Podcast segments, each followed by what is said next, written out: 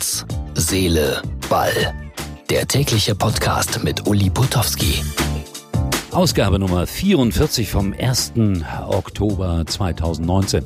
Heute live unterwegs. Es wird ein paar Nebengeräusche geben, weil wir in einer Lokalität gearbeitet haben heute. Und dabei habe ich einen Mann getroffen, den ich schon immer sehr verehrt habe. Als Politiker, als Mensch, aber auch als Fußballkenner.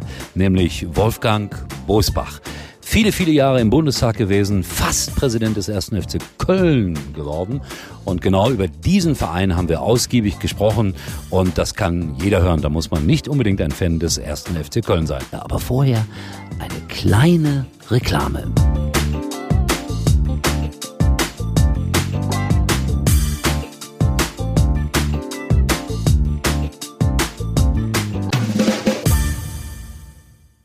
Fünf Musketiere, fünf Jahreszeiten, die heiligen fünf Könige, fünfblättrige Kleeblätter? Mit fünf ist einfach alles besser.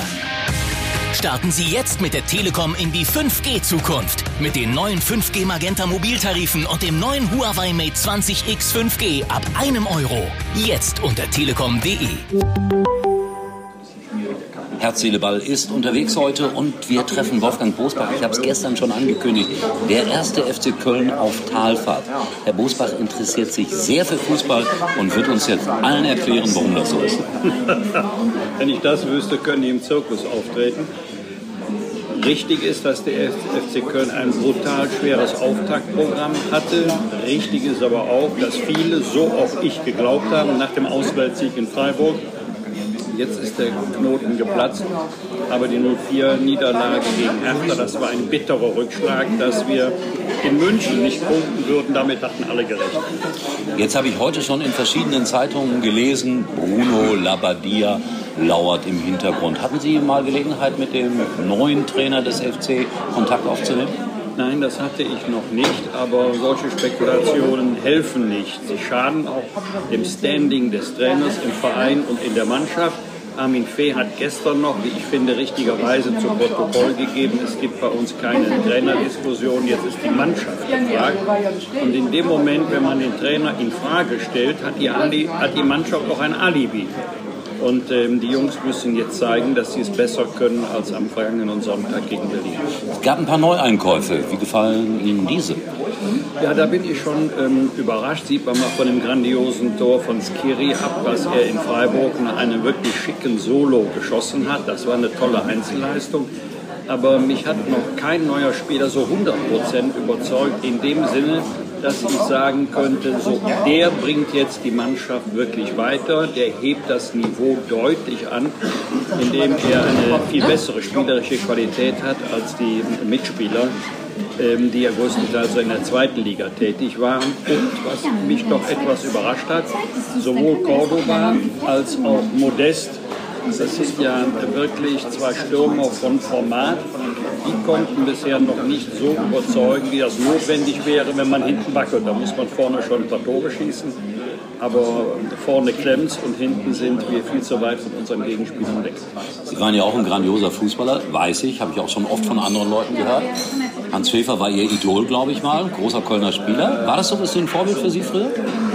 Hans Schäfer stimmt, dass ich selber großartiger Spieler Doch, doch, da habe ich viel von gehört. Aber, aber äh, es hat bei mir nur für die Kreisliga gereicht. Was ja auch manchmal wichtig ist. So, jetzt geht's nach Schalke. Ausgerechnet jetzt. Ist das so ziemlich der schwierigste Gegner, den man sich wünschen konnte, oder ist es eigentlich jetzt im Grunde genommen auch egal? Ja und nein, Schalke hat einen Lauf, aber. Das wollte ich hören. Ja, Schalke hat einen Lauf und wer hätte das der Mannschaft zu Saisonbeginn, also ja gut, als absoluter Experte zugetraut. Als absoluter Schalke. Gönnen, gönnen wir es den Schalkern nach der Grusel-Saison 2018, 2019. Jetzt kann die Mannschaft überraschen. Jeder erwartet, dass Schalke jetzt deutlich überlegen ist. Kölner haben jetzt mehr Platz zum Kontern, so wie in Freiburg auch. Vielleicht nutzen sie diesen Raum mal. Die Bayern sind jetzt auf Platz 1 und heißt das damit automatisch, jetzt bleiben sie auch da wieder? Vielleicht nicht ununterbrochen über 34 Spieltage, aber Bayern hat einen Kader von so hoher Qualität. Nicht nur Ausnahmekönner jetzt wie Lewandowski und Coutinho. Bayern gehört zu den Mannschaften, die jeden Ausfall fast eins zu eins kompensieren können. Es kann mal die ein oder andere Überraschung geben gegen die Bayern aus München. Aber über die gesamte Saison glaube ich nicht, dass eine andere Mannschaft besser sein wird. Auch nicht Borussia Dortmund, obwohl es der Liga mal gut tun würde wenn nicht immer wieder Bayern München am Ende der Saison oben stehen würde. Sie sind ja noch ein sehr junger Mann, genauso alt wie ich. Und deshalb jetzt die entscheidende Frage.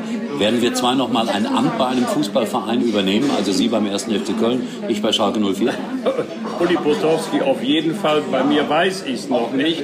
Aber wenn die Vereinsspitze es möchte, werde ich gerne in den Gremien weiterarbeiten, in denen ich jetzt jahrelang gearbeitet habe. Viel Erfolg dabei und äh, ich wünsche mir, dass der 1. FC Köln auf keinen Fall absteigt, weil ich glaube, dann wird es gefährlich, so mit wirtschaftlichen Dingen auch.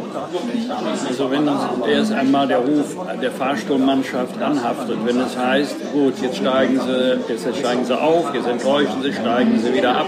Irgendwann wird auch der treueste Fan einmal müde weil äh, eine Stadt mit einem solchen Potenzial an Fans, die Stimmung ist ja nach wie vor grandios, nicht nur die Südkurve, alle stehen hinter der Mannschaft, aber sie wollen auch, dass die Mannschaft dann zeigt, dass sie das sportlich, spielerisch zu honorieren weiß.